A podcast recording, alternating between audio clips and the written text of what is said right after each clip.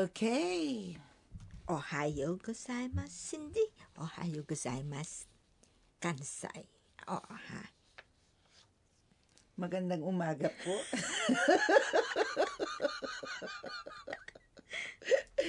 morning, morning, morning, ladies and gentlemen. Lapis and pentel pen. Tanda mo yon, di ba? Nauso yan sa atin eh, di ba? Eh, kumusta na po kayong lahat dyan? Kayo ba'y uh, ready, ready? Or paano kayo nagtitipid ng kuryente dyan? Alam nyo po ba eh, we have to save our environment and one thing to do is try not to plug all your uh, electric gadgets, electrical gadgets on. Dapat naka-unplug po yan, di ba? Hindi lang sa ano ha, environment. You have to save your pocket. energy and also the inflation to combat inflation. Ah, alam nyo po, ang laki po ng tipid. Ka- Actually, I tried it to turn off uh, the microwave oven, toaster, kasi we, usually we leave it on, eh, di ba? Tapos yung, kunwari naiinitan kayo, just put a block of ice, Gumawa po kayo ng yelo, lagay ninyo po sa harap ng electric fan. You don't need to buy a new electric fan. Madami Diba? po tayo dyan mga pet bottles. Yeah, you have many pet bottles. Make use of the, those pet bottles para makabawas naman ng ah, pagtapon ng plastic. Di ba? Tapos yung pag init na init kayo, abay magsuot kayo usong-uso ngayon yung mga malalaking damit.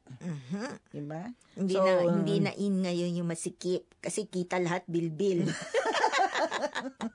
But actually, loose clothes. ah meron nga sinasabi nila eh, yung iba ang ginagawa nila, eh, inilalagay nila yung kunwari, yung tuwalya sa freezer. hindi ko pa yun natatry. Ah, you can try it. ah, but here in Japan, you, we have many coolants.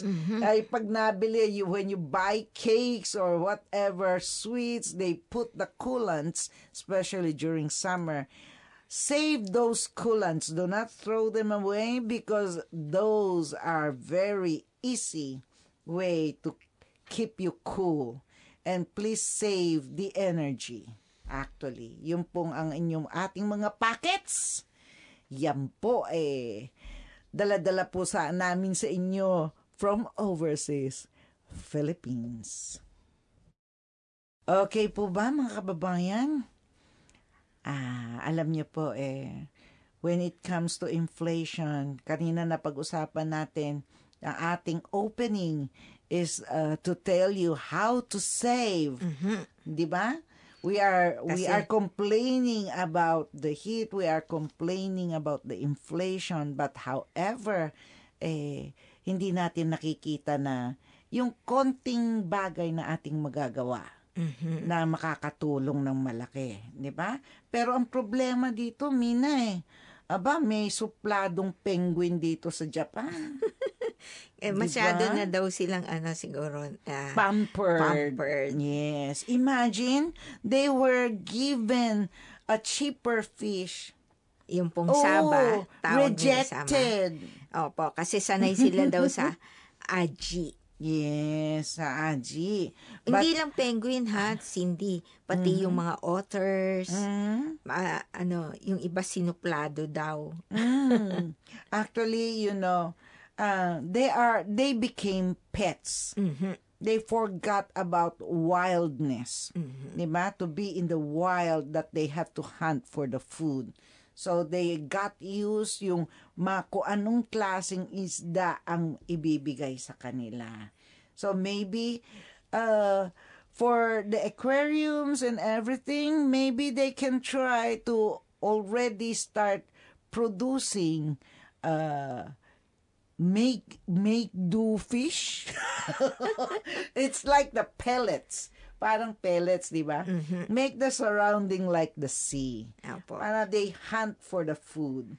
But imagine mo, Saka may- para hindi naman sila mapilitang mag-increase ng aquarium ah, admission fee, di ba? yes. Kasi lahat naman nagtataas na dito sa Japan. Sana Imagine, naman yung mga ano. Why hindi do you have to cater for the food that the penguins wants to eat? Why don't you contribute for the people to eat? Di ba? Alam mo, maraming mga bansa talaga na, na naghihirap. Kaya siguro dapat panahon na rin pag-isipan itong mga aquarium na to. Do you get more money from the uh, pat, uh, people who are patronizing the aquarium or you try to train your sea animals to eat whatever they can have? Okay, ngayon naman. Imagine mo ha, Mina, yung napakatandang Tagalog magazine sa atin. They will come back. They will make a comeback. Nag-comeback na. Oh, eh, they, ah, oh nga pala, hindi pala will. They came back. Opo. Ang At, liwayway. at ano sila, magte-turn ng 100 itong tanjajajan sa katapusan natin ng November. Mm. So- Iconic Filipino magazine yan, hindi ba na talagang ah, sinusubaybayan ng mga Pilipino. Ah, si, sinubaybayan ko yun noon. Yeah? Kasi nandun yung madaming kwento. Yes. Madaming mga nobela, yes. tula. Saka So, hindi doon, siya basta-bastang hindi siya basta-bastang magazine, Mhm. di ba? Ayo, yes, the comics. Alam mo pa bang sa American survey Mhm. nga, Tagalog at saka Ilocano daw yung top sa US. Mm. So, kila madaming nakakakilala din sa Liwayway. Ac- Actually nga eh, kasi itong liwayway na to, yan ang masasabi mo talagang panitikang Pilipino. Mhm. Di ba? Pero na dati- hindi basta-basta isinusulat. Kung hindi, talagang kita mo yung ganda ng pagkasulat ng ano, hindi yung maki, mar- mababasa mo ngayon sa mga ah, web na nagsusulat, di ba? Na medyo, hmm, tama ba yung pagkakasulat? Pangit yung pagkakasulat. Pero pagdating sa liwayway, ah, talagang napakaganda. A- ang nakakatuwa dito, Cindy, Mhm.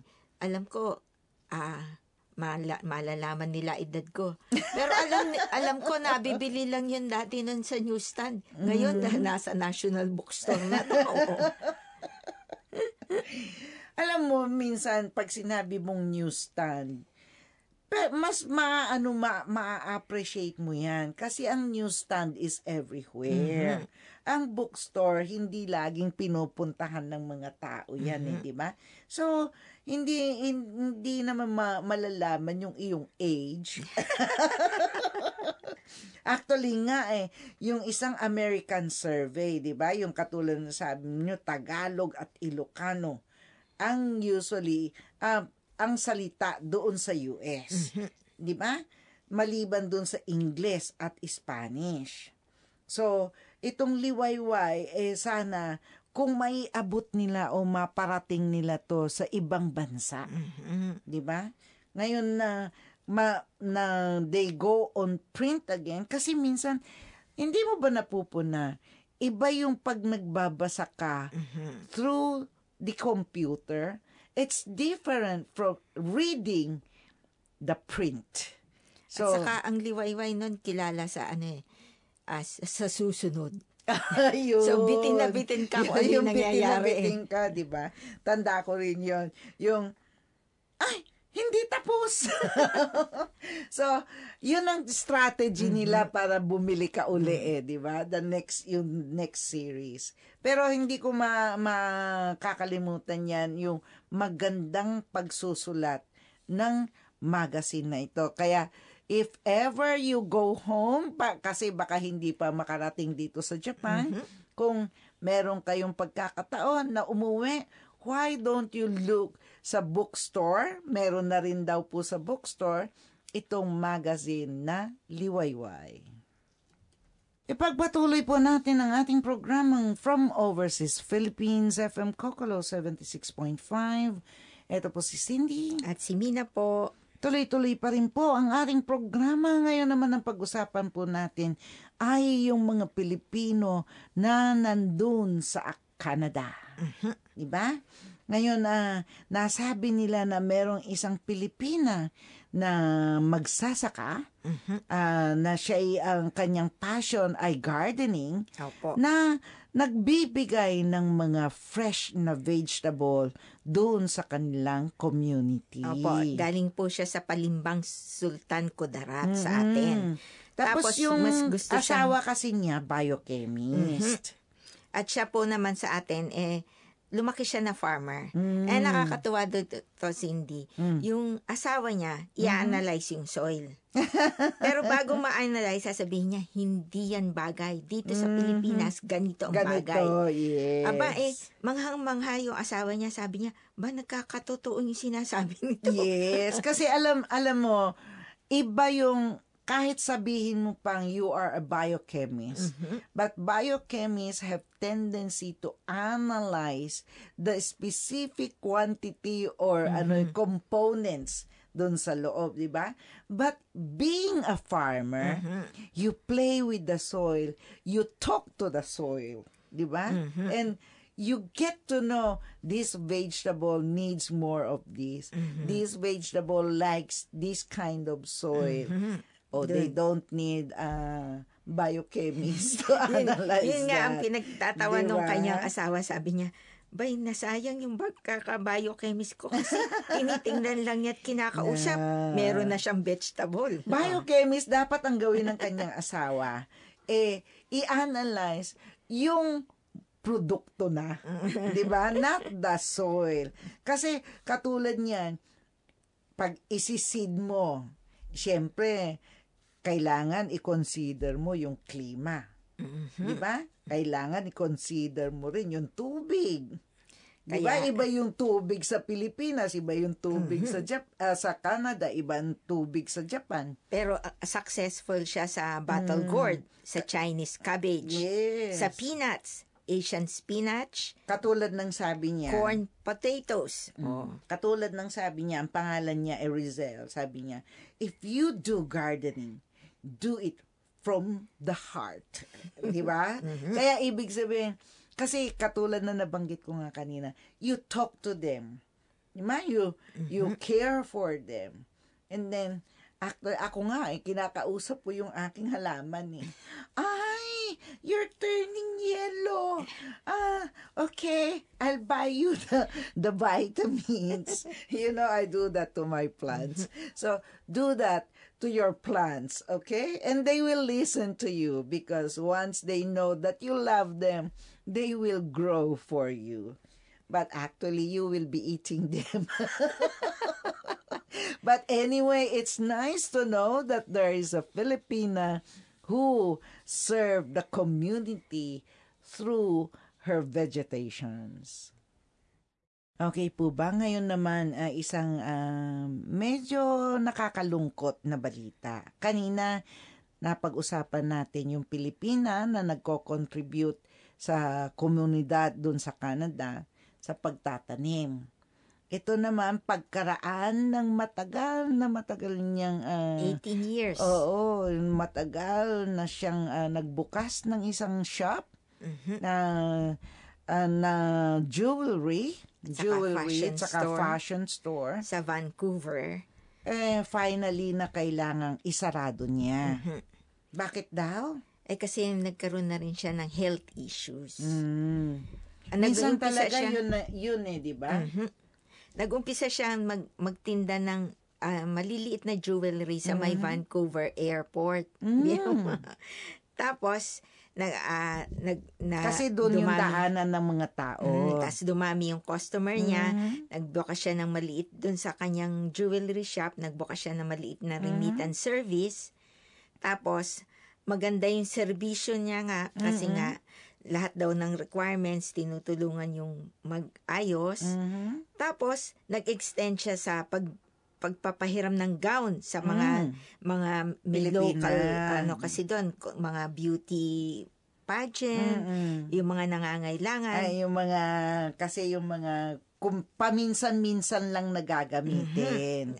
nag-umpisa na rin siya tapos lumaki na kaya lang lumaki na rin daw yung mga anak niya Mhm. at tumanda na siya so kailangan na din daw siguro sabi nung asawa niya siguro naman time to relax na Mm, so, kumbaga sa ano eh, pag iniisip nila na yung kinikita nila, di ba? Mhm. And, nanghihinayang din sila. Mhm.